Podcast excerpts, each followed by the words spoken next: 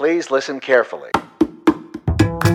Oi, eu sou Guilherme Lugulo e esse é o podcast Eu Ator. Gostar de ter música. Seja bem-vindo. No trecho dessa semana eu relembro um papo que eu tive com o diretor Charles Miller. A gente fala um pouco sobre esse pioneirismo que ele e o Cláudio Botelho tiveram ao começar a fazer musicais aqui no Brasil. Um papo maravilhoso que eu tenho certeza que você vai gostar. E por isso que eu estou relembrando dele. Lembre-se que toda semana a gente tem um trecho. E o trecho dessa semana é com o diretor Charles Miller não só gostar de ter música, como eu acho que o teatro musical ele deu um tipo de bagagem de produção que o brasileiro não estava muito acostumado. Assim. Formou-se novos né, Formou-se né, técnicos, novos técnicos. Tinha, tem uma exigência hoje em dia com direção de arte, com cenários, Tudo. com figurinos, etc. Quando a gente começou, é muito engraçado. Eu sempre falo isso para os meus alunos. A gente é da época da, da abertura das pirâmides, assim. A gente não, não tinha. Ah, você vamos fazer com microfone? Daí era um microfone que era uma vez, para ficava aqui. e que ninguém sabia mexer na mesa? Ninguém.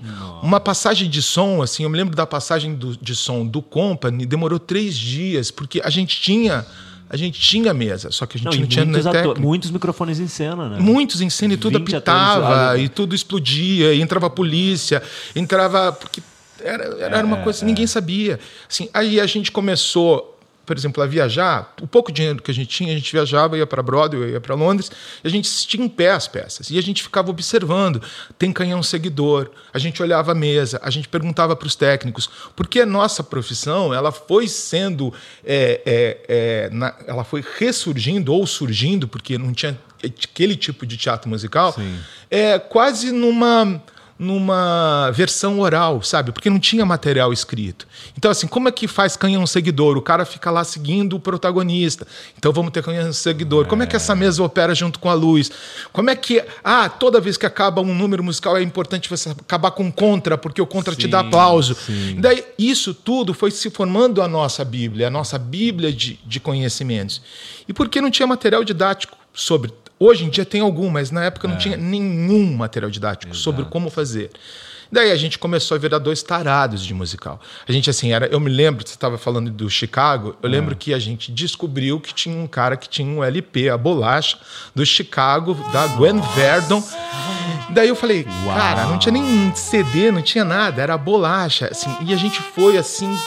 Eu me lembro que quase saímos do Rio de Janeiro em Maricá para ter essa bolacha. O cara em Maricá tinha em essa Maricá bolacha? tinha essa bolacha que ele comprou em algum lugar. Que maravilha. Em ah. Nova York. Quando a gente soube, era, ah. sabe assim, coisa de tarado, Muito. você pegar. Ah, não é nem pegar a van e parar em um baricá. Falou quanto você quer. Quanto você quer, pela bolacha. bolacha aí.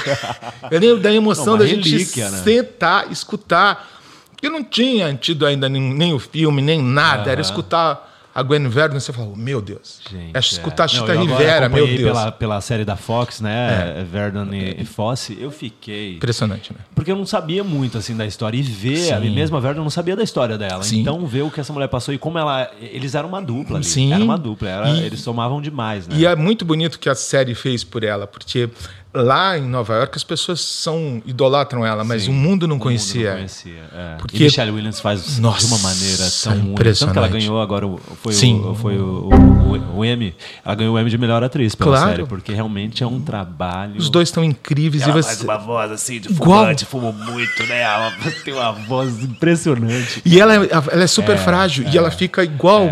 Fisicamente. Exato. Aquele momento de, de, de, Chicago mesmo, Sim. que tá a Tita Rivera e ela, que ele fala, tipo, né, que, que, aquele número final, é. não, vamos pôr as duas. E ela fala, não, mas é o meu momento, é. tipo, é o tanto que ela lutou, é uma briga constante. Não, é de... muito lindo. É, muito eu lindo. fiquei apaixonado vendo aquilo. Não, é muito impressionante que a gente fez Pippin juntos e tem o segundo ou terceiro capítulo que é, é sobre a criação do Pippin. É possível. agora que eu fui ver, eu fui passando, porque eu fiz Chicago, e é. depois tem a coisa do Pippin. Eu falei, caramba, que máximo. Ver o, como surgiu né, na cabeça desse cara essas histórias. E a gente estava com o Steven Schwartz em São Paulo, então pra gente parecia, sabe assim, a metalinguagem da metalinguagem, aqueles dois, aquele garoto de Santos e aquele garoto. Né? É, é mágico. Você fala, cara, agora eu tô com o Steven Schwartz. É. A, vida realmente como. Eu acho que é muito isso, né? Do acreditar, Sim. né? Você, enquanto artista, é, é, falar assim, não, eu quero isso, a minha é. meta é essa. E essa paixão acho que te levou a concretizar tudo que você concretizou, né? É, e eu acho que o importante da paixão é que ela é renovável, sabe? Assim, a gente, porque quando a gente fala, e por isso que eu, eu, eu pergunto para os meus alunos sempre isso. Eu falei, até onde vocês iriam por essa profissão? Porque assim, tem um momento que assim, não adianta você ter um talento incrível. Tem um, tem um momento que você vai ter que fazer opções. São, e às vezes as opções são dolorosas. Você às vezes vai ter que voltar mais cedo para casa, às vezes você vai ter que não participar do grupo de amigos, às vezes você vai ter que não sair com atores, às vezes você vai ter que não, não, não, não, para que isso continue sendo o teu objeto de desejo e a sua paixão renovável, porque nessa profissão, pelo menos na minha área, você não pode ter tudo. Não dá. Não dá para ter tudo. Você tem que ter opções. E a opção é sempre pela carreira, é sempre pela profissão, é sempre pela ética, é sempre pela construção dessa, dessa, dessa marca. Eu e o Cláudio, em nenhum momento a gente quis botar um nome fantasia na nossa marca. A gente não quis botar um nome assim, ah, Tico e Teco, Baltazar uh -huh, uh, e Bartolomeu. É, é, exatamente. A gente quis botar o nosso nome. Porque quando você põe o seu nome, quando você põe Meller e Botelho, você está colocando aqui são dois artistas que se tornaram produtores para fazerem o sonho deles dar certo. Sim, a identidade está ali, né? A identidade está ali. As nossas escolhas estão relacionadas com aquilo que a gente ama. A gente fala assim, ah, ah muito fácil para vocês porque vocês só escolheram aquilo que vocês quiseram. Eu falei, mas olha o nosso, é. olha o nosso portfólio. Você acha que é fácil fazer Sondheim? Você acha que é fácil fazer? Escolhas difíceis. São escolhas né? difíceis, é. nunca foram é, fáceis. É. Fazer o Despertar da Primavera, você acha que é fácil? Fazer o Pippin é fácil. É, é, são, são, hoje em dia são 49 espetáculos no repertório Caramba. que você olha, todos os 49 eles têm uma identidade muito forte com aquilo que a gente. Não, e mexeu com acredita. uma parte da sua vida, né? Aquele mundo.